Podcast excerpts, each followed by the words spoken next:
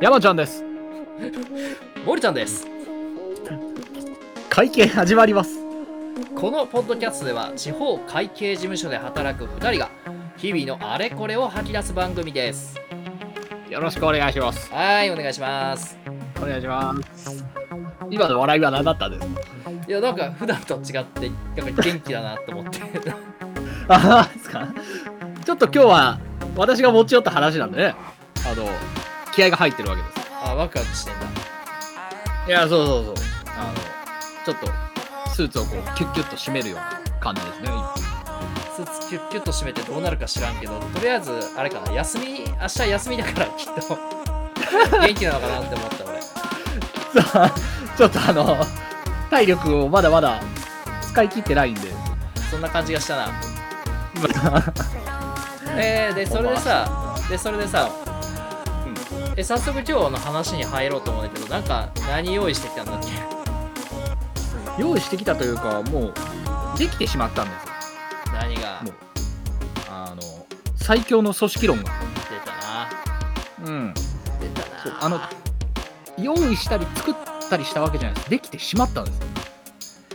それなたま山ちゃんのなあのいつもの自分で作ったよくわからん名前のなんか論やろ？また今日も いや、いやいや、もう、今回のはもう、あの、最強のメソッドですから、ぜひぜひちょっとね、あの、これはもう早く誰かに広めないといけないという使命感で今日は来てます。そう。そう。出来上がってしまったから、もう、今ね、自分の属している会社や組織が、あこの形じゃ、全然何にもい機能してないじゃんっていうことに、多くの人が気づくかもしれないですから。ああなるほどねもしかしたらね、気づきを与えられるかもしれないそう。ということで、ちょっとお伝えできればと思います。まあ話半分にね皆さん聞いてくださいね ちょっと漫才みたいなのやめてくださいよ。もうちょっとこう、大学の講義ぐらいのノリでいきます。で、今日持ってきたね、組織論っていうものなんですけど、はい。まああの、そもそも組織構造っていうのは、まあ、5種類ぐらいあって、その、機能別組織とか、はい。事業別組織とか、チーム型組織とかいろいろあるんですけど、はい。まあ、森ちゃんさんの会社も、まあ私の会社も、いわゆる縦組織なわけ。ですそうねまあ、硬さの差はあれど、えー社長がいて、で、えー管理職と言われる人が何人かいて、その下に、えー平社員の人たちがいて、で、さらにその下に新人がいてみたいな。うんうんうん。だからこの形態はもう古い。まあ昔から会計事務所とか税理士事務所はねこの方でやってるからもう昭和とかからずっとだもんね古いよね古い。もう、そして弱い。もう時代に即していない。に。確かにな、私が今回ね、もう紹介する、できてよできてしまった最強の組織論というのは、名付けてファンガス型組織というものです。あんまこうね聞いたことない名前なんだけどファンガスって何？ファンガスとは、あの、FUNGUS で、ファンガス、菌類のことですね。つまり、キノコとかのことです。ああはいはいはいはい、うんで、キノコっていうのは、あの、我々が食べてるキノコっていうのは、上に出てきた、その、っていうんですかね、食べれる部分だけであって、キノコの本体は、その、原木の中にこう、根ざしている菌糸の部分なんですね。網みたいになった、こう、糸みたいな部分なんですよ。もうん。これをファンガスと言います。うなるほどねうん、でその金型組織論っていうのはうん。一体それはどういうこと？なんで金型組織論ファンガス型組織論っていう名前にしたん？えっ、とですね。まずは、あの、今もう人手不足のこの世の中を会社が乗り切っていくためには、総力戦にならないといけないということです。総力戦？そう。一体一体がお互い協力し合って、お互い高め合って、で、総力を持って組織として強くならないといけないと。まあそうねうん。そう。だから上司とか、上司の指示だからやらないととか、っていう一方通行の命令大会はもう古いということです。はいはいはいはい。うん、森ちゃんさんの組織もそう思う時ありませんか？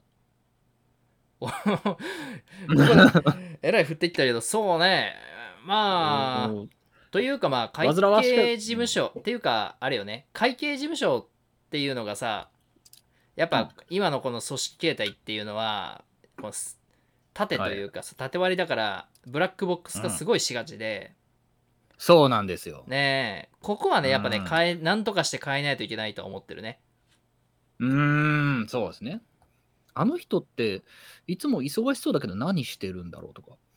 なんかベテランの人らしいけど、ちょっといまいち、どこら辺がそのすごいというか、実力なんかよくわかんないなっていうところとかがちょっとずつ出てきちゃうじゃないですか。あるある。うん、それを解決するこのファンガス型で組織の、まず概要を説明しますね。なので、先ほど申し上げたように、縦型組織ではもう部長、課長とかいろいろ役職が出てしまいますが、うん。ファンガス型組織で設定される役割はたったの3つです。ほう。なんか、うん、何があるのかな？まずは社長、トップですね。うんこれはまあ普通に社長です。経営判断をする人です。ほいほい。で、残りのいわゆる管理職と平社員に今分類される人たちは、うん管理職的な部分が収穫者、ハーベスターという役割になります。ほい。で、残りの社員はすべてファンガス、禁止です。金か。そう、みんな金。みな金な？ええな、そのそうそうです。うん。みな金そうです。そう。たったのこの3つの役割に分かれた。まあね、この浅い、こう横にね、平たい組織いうのはやっぱいいと思うわ。その点は。うん。それは賛成。うんそうですね。ただそれね、かあれ、うん。現状だけだったら何がうん特徴なのかまだわからんな。それだけだと。なるほど、なるほど。では、それを説明しましょうか。おい。うん。で、ファンガス型組織の、その、まず、まあ、組織図というか、イメージ図を頭の中に作ってもらえたらなんですけど、うんまあ、まずはこう、原木というか畑みたいなところの中に禁止の社員たちがブワーっといると。うんで、お互いがこう、糸を絡め合って、で、成果物としてキノコをこう生やすイメージですね。成果物としてキノコを生やす。で、そうです。ほう。そして、で、ハハーベスターの人たちはそのキノコを収穫します。うん。うん畑から。うん。で、それをトップに報告するような形です。キノコ取れたよって？そうう。んそういうことです。ほうほうほう。うんで、トップはその取れたキノコを持って次の判断をすると。で、次の仕事を畑に埋めていくイメージです。キノコ栽培農家みたいだだからそういうことです。な。うん。まあ、言ったらそういうことです。ほうで、この会組織形態のまあ大きな特徴はたったの2つです。うん。1つは、あの、ファンガスの人たちですね。うん。が生み出す成果っていうのは何かってこと。そうな。うん、それは、まあ、数字とかあの要は獲得したノルマとかそういうことではないです、ほうほう。うん。お互いに協力したものを成果物として上に上げる形です。協力したものっていうのがなんで？例えば、えー自分のしにやったことがない仕事を横にいる人が教えてくれたことうん。自分では思いつかなかったような合理的な方法で自分の仕事を手伝ってくれたことうん。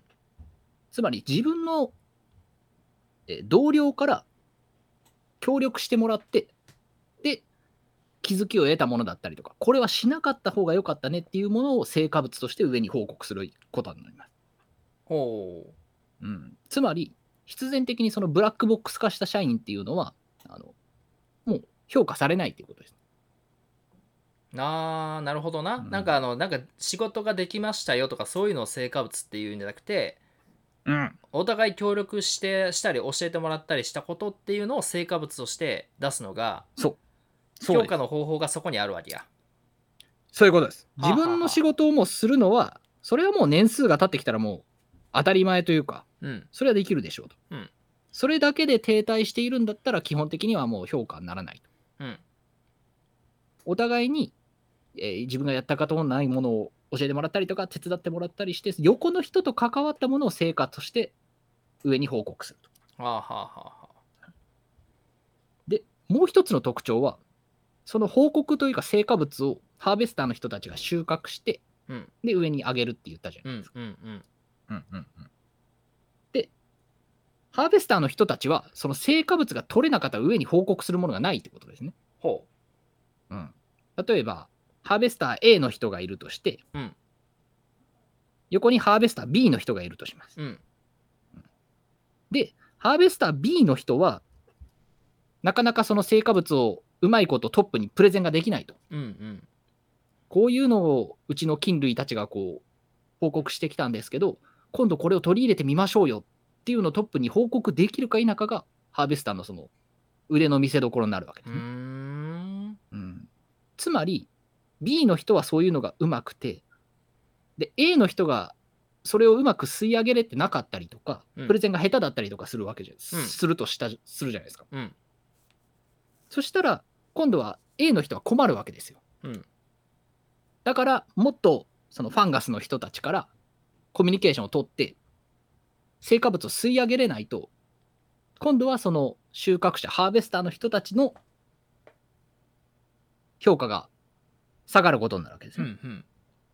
つまり必然的にその管理者と平社員の人たちで相互評価が行われるわけです。うんうん収穫する側は下から上げてもらわないと自分の成果が何もないと。うん。うんで、下の禁止の人たちは、まあ、上からあ、ハーベスターの人たちに収穫してもらわないと、自分たちの、まあ、言ったら意見とか成果ですよね、がうん。トップに報告されない。うんうん。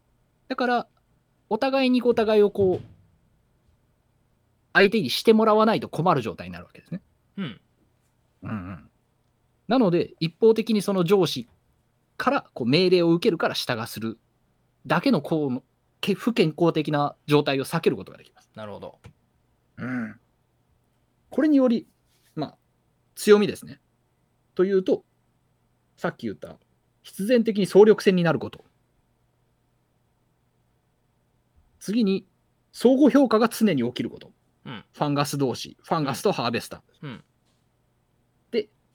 最後に、まあ、これによって、あの、新入社員だったりとか、まあ、経験がちょっと乏しい人たち。うん。でも、そのファンガスとして土壌の一部になるわけですから、能力がちょっと遅れてる人たちこそ手伝ってもらったりとか、教えてもらったりすることが多いですから、うん。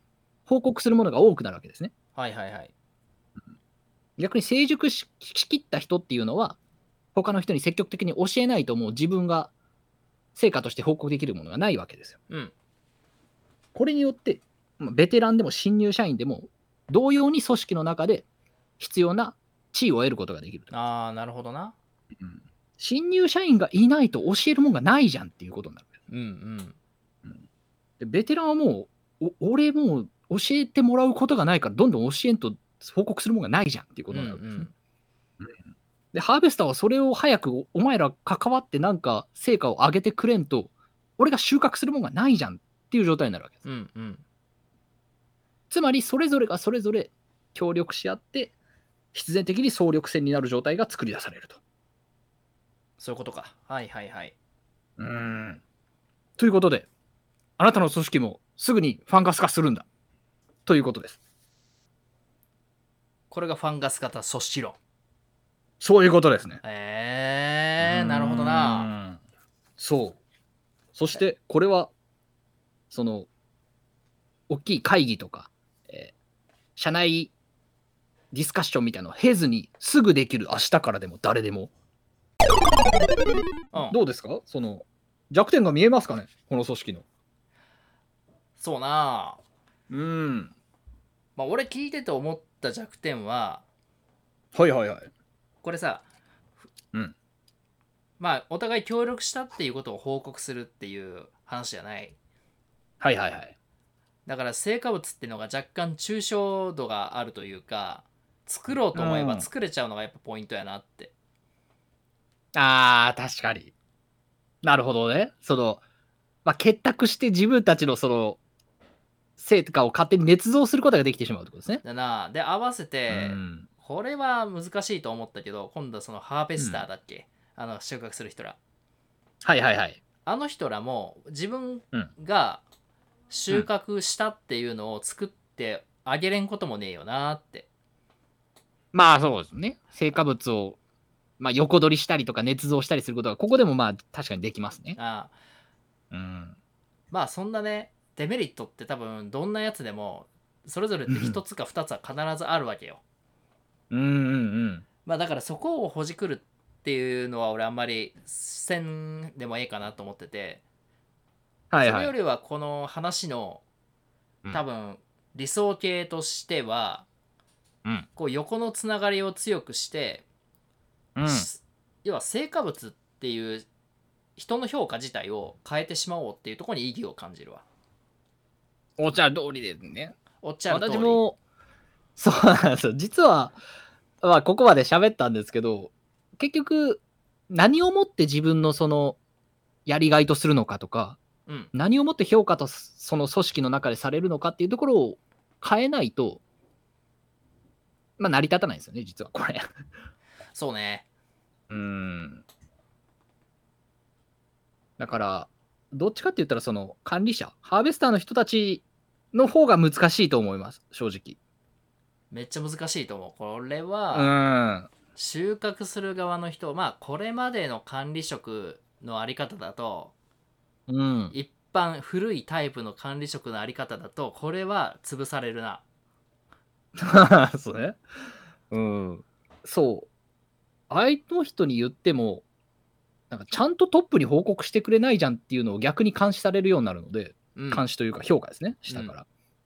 それはそれで、まあ大変でもあり、まあ逆に新たな可能性を生むかなとも思ってるんですよ。うんまあこのさうん。管理職っていう話になるとうん。いや昨今の日本の管理職ってほとんどはプレイヤーから成績がいい人が管理にとりあえず指名されるっていう覚え良き人たちがやっぱ指名されるっていうのでうん管理をしたことがない人が管理職にまあまずやってみさせようとすると同時にうんもういきなり。り全部できるよねぐらいの任命のされ方するじゃん。まあ確かに。そうですね。素人というか管理に関してはこれまでやったことないから成果なんてもちろんないそれはもう育てる意味でやってるのもあるかもしれんけど、求められてるのはなぜか育てるどころじゃなくてもう最初から当たり前のようにそれ管理できるよねみたいな感じじゃ、うんん。小さいとこは特にな、うん。あれは管理っていうかリーダーだよね求められてるのなんだかそうね。で、得てして、その、まあ、偉そうですが、管理能力がない人とか、向いてない人ほど、その声が荒げる傾向にあると思うんですよね。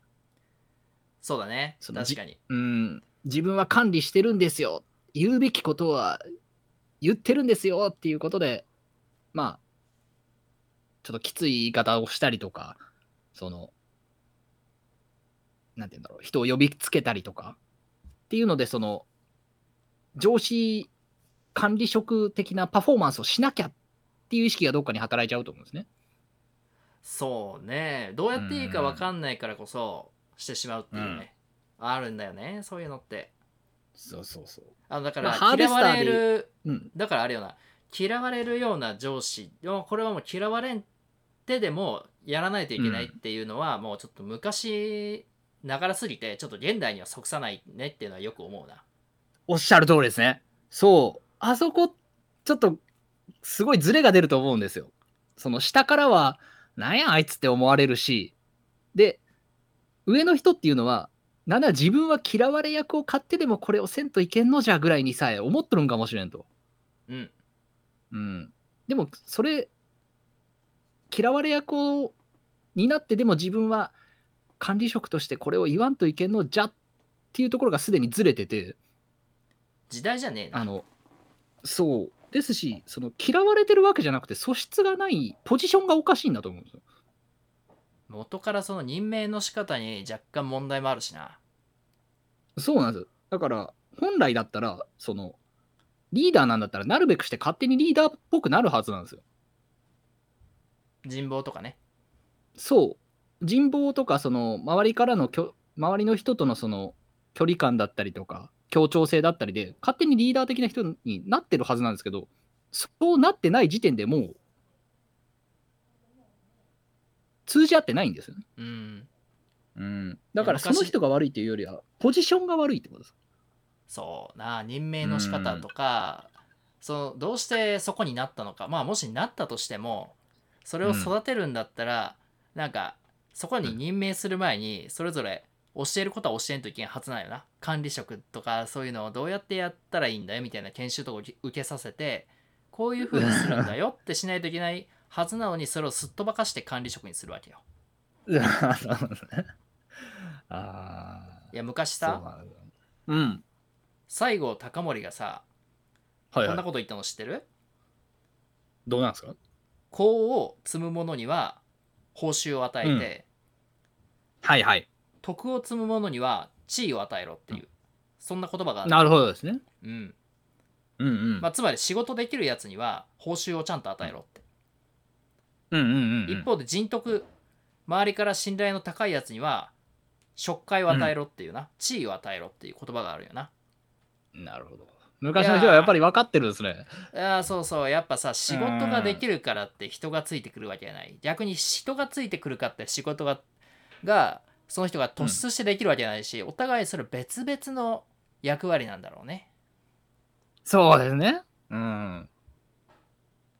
ポジションとして。そうだったらうん管理する人っていうのはやっぱりなそういう人徳のある人をそこに据えるべきなんだろうなだからもうちょっと新しいリーダーの形みたいなのはあってもいいんじゃないかと思いますけどね。新しいちょっとリーダーなちょっととろいけど、そのみんなから愛される人みたいな。うんうんそういう人は全然リーダーの素質が私があると思いますけどね。難しいなでもなそのリーダーの素質がある人がまあいるのはいるとしてもうん。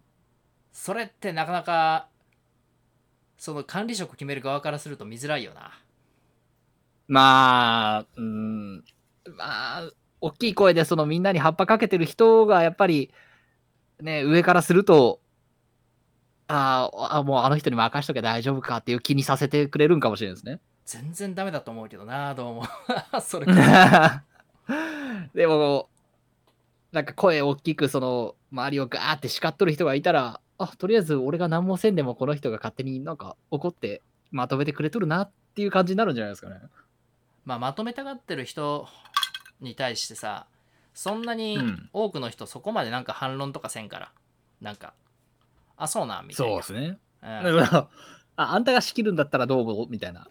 まあええよまあ好きにしたらええやんぐらいなうーん。人まあ徳な、ね人徳ってどうやって測るんだろうなああ、それも難しいところですけどね。うん。ん人徳。いやさ人徳。そういやさっきの話に戻るけどその、うん人徳のある方が管理職になるわけじゃん、はい、なはい。ったらいいっていう話じゃんでも人徳ってさ、職場内で測るうん。って言っても、なんだろう、うん。どこをなんだろうあいつあいつ俺す仲ええわっていうあれじゃいけんよなまあ、そうですね。好き、より好みする人とかはちょっと向いてないんじゃないかと思うんですよ。あ誰とでもわけ隔てなく付き合える？そんなのがいいそうそうそうそう。協調性のあるあとなんか、まあ、そうですね。うん。あと、その、まあ、人だったり物だったり平等に見れる人がいいんじゃないですかね。難しいなもっとうーん。なんて言うんだろう。うーその自分の成績とかではなくて、その、みんなの意見を聞いてこう思いますっていうのを最優先できる人、うん、難しいか？それも必ずしもそうとは言えないいや管理職というかさ何か物事を決めるのって、中間を折衷案を出すのが仕事じゃねえけなそうだね。まあ、決めないとですからね。ああで管理職が結局最後の決定権を持つのかな？管理職って果たしてそうなのかな？と、まあ、ここまで最強の組織を提案したわけですけど、森ちゃんどうですか？管理職、まあもう、まあ一応管理職的な立場なわけじゃないですか。一応とか言っちゃうんですけど。い。や一応よ一応、うん、からして、その、あなんていうんですか、理想の組織図みたいなのがあったりします？絶対にあれだなもう一つしかないんだ俺の中には。理想は。おおおおなんですか？もうそれぞれが個独自に全て動いておそれぞれで完結できるのが最強だと思うわ。おお本当は理、まあ。本当の理想を言えばね。もう、それぞれが完結した個人事業主集団みたいになるってことですか？そう真っ平らな状態ででお互いがうん。勝手に横と連携して仕事をして報告とかも勝手にお互いが、じゃあこれ君が報告よろしくみたいなああ、なるほどね。で毎回毎回自動で同じ程度に仕事ができる人たちが連携して仕事を渡してでほ成果物をどんどんどんどん上げていってうんうんうんうん。で、管理職の数はできるだけ少なくできるようにしてうん。一人が一つの管理職がまあ10人ぐらい見れるようなはいはい。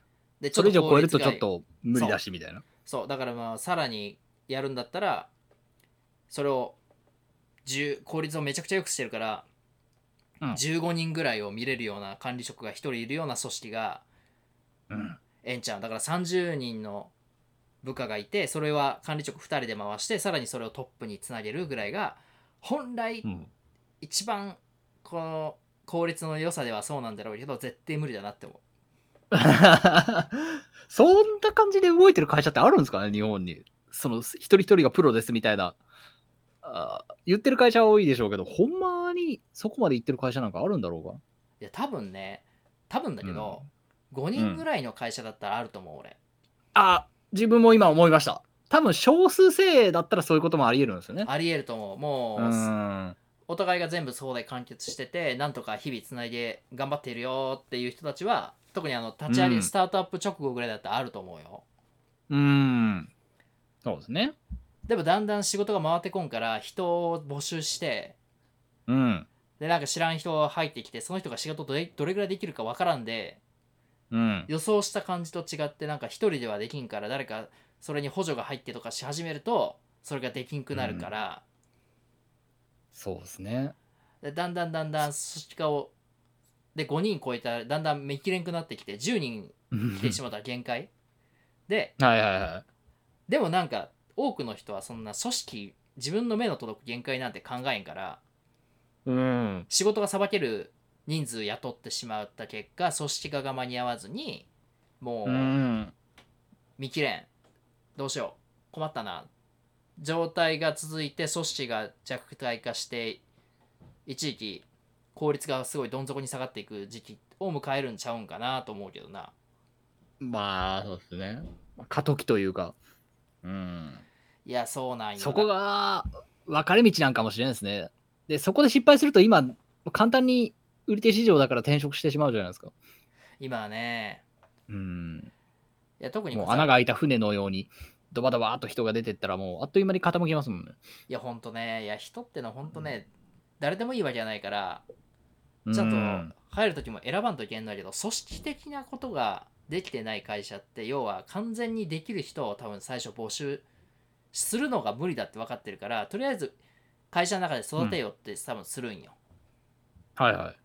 でもさ、うん俺たちっていうかその少数精鋭たちの人たちって全部自分でできる人たちなんよ、でそこに一人はい。育てんといけん人が出てきた時に、今まで一人で完結しとしてた人たちっていうのはそれをはい。なんとか育てんといけんっていうので多分一人パンクするんよな。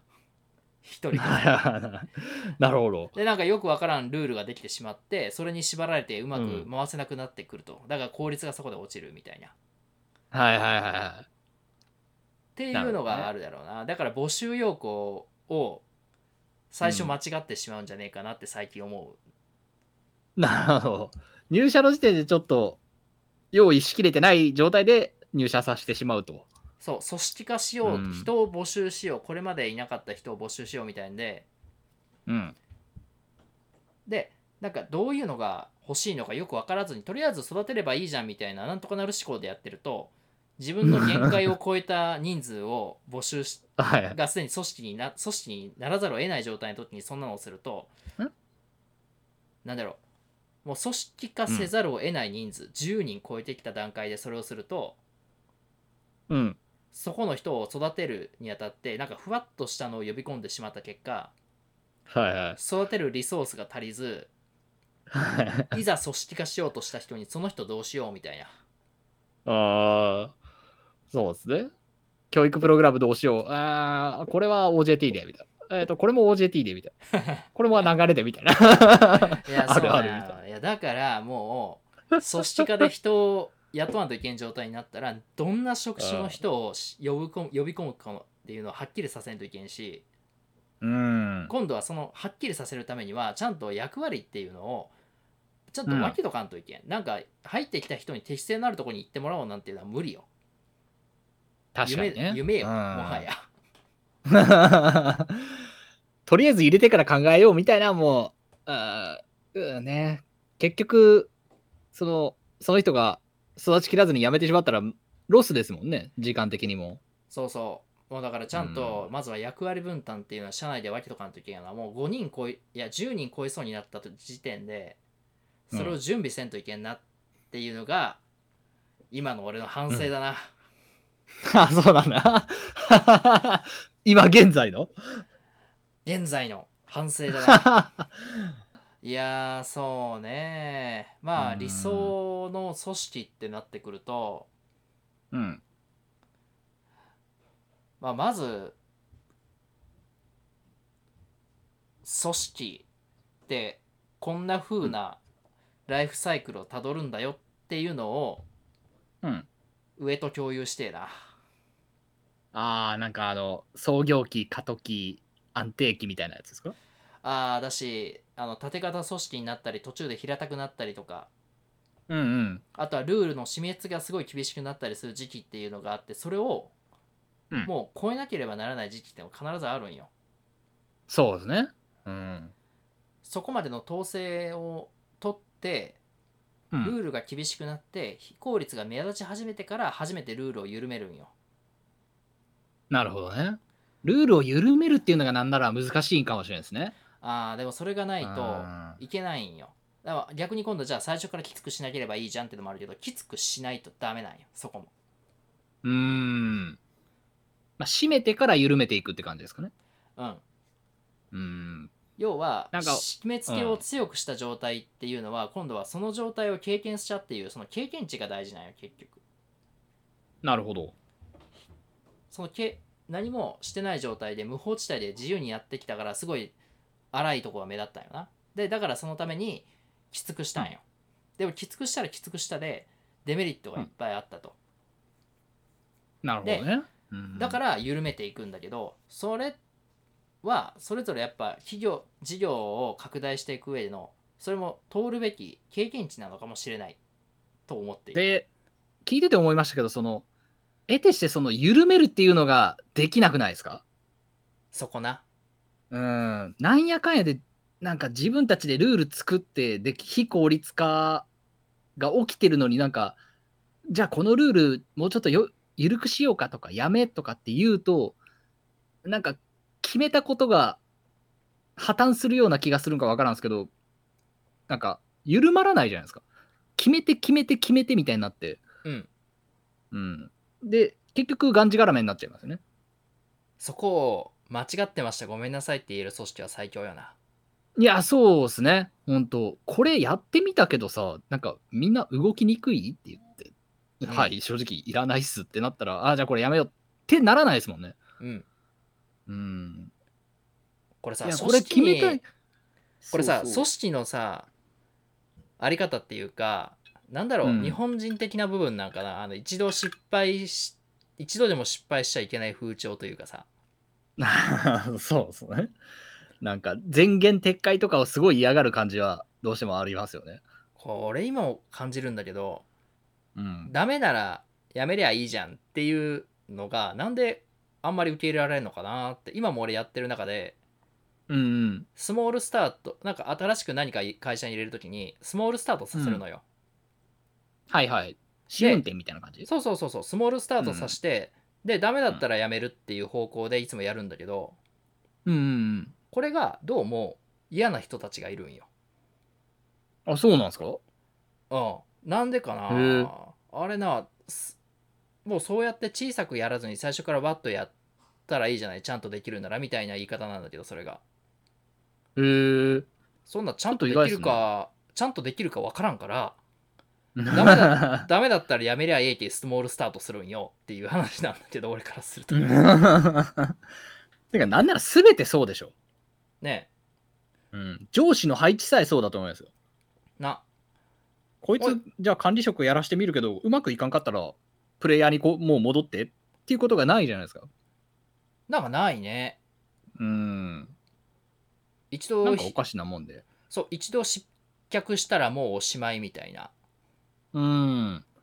確かに。もっとこう。で挙句の果てになんかみんなで決めたじゃろうがみたいなことを言い出すんですよ。ああもうええやんな、そんなんすげ決めえたんじゃからみたいな。いやああなたが一人でわめいただけでしょうっていう。ねうん。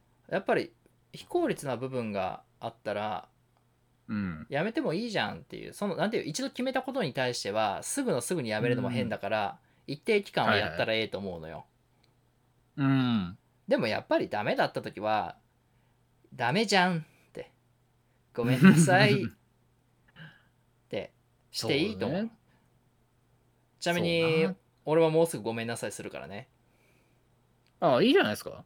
うん。別にごめんでもなんでもないでしょそんな。んいや言う言う言う。それはそれであ言う。そうなんいやそれはねあれはそれは別に俺悪いとまで言わんけどやっぱやってみたけどダメだったわっていうのはある一個。あ現実的じゃねえかったわ。やってみたらやれるかなって人力でやれるかなと思ってこれ現人力じゃ無理。結局。だからもうやら ここは一回撤退するっていうのを一件だけやらかしとるから近々やるんだけど。あはいはいはい。なんかそうやってやったはいいけど潰すやったけどダメだったっていうのを何回かやってもいいような気もするなわざとうんいいと思いますよ周りの人もねそのあいつ言うだけ言っといてできんかったじゃん前もっていうやつはカスはほっといてうんそのそういう姿勢を見て周りの人も「森ちゃんだってやったけどちょっとごめんなさいできませんでした」って言って次のことすぐ取り掛かってるんだから俺もちょっとやってみようかって人が出てきたら儲けもんじゃないですか。いやほんとそうなんよなどんどん新しいことをやって挑戦して失敗なら失敗でいいじゃんってうん。もっとねフットワーク軽くというか。そうそう。もっとねうん簡単に切り替えてしまったらいいんじゃないかな。本当に。そうですね。柔軟に。うん。でそれも含めてやっぱ、うん、ファンガス型が最強なんじゃないですか？音楽型最強かどうかは俺も分からんけどな。なんでなんでですか？ここまで聞いてなんでだよ。最強じゃないですか最強かどうかまでは知なんでか？なんでか？じゃあエンディングトークです。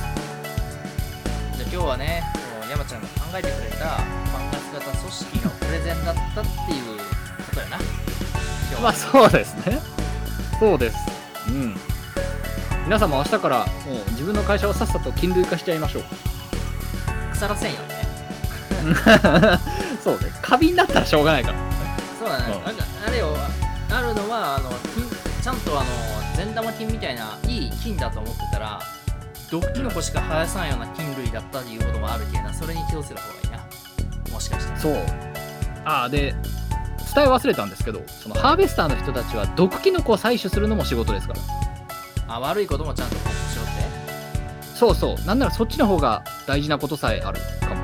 あでもそれなあの手の中でぐちゃーってする人やっぱおるからなああいうのさんといけんよな失敗例を繰り返しちゃいけないんだからそうですね。うん。失敗は失敗で。うん。それは結局失敗を許さない日本人の気質って俺もうずっとこれ何回も言ってるんだ俺 一回やらかしたら終わりみたいなね。ああいやもうみんななちゃんともっと寛容にごめんなさいでうん何回かは許してあげよう、お前失敗があるってしょうがねえよ初めてのことは そうやけなこうファンガス型組織なやれたらやってみるわ。そしたら。でぜひ報告というかその成果を私にプレゼンしてくださいよ。はい。よし。じゃあ今週これでおしまいです。ありがとうございました。はい。ありがとうございました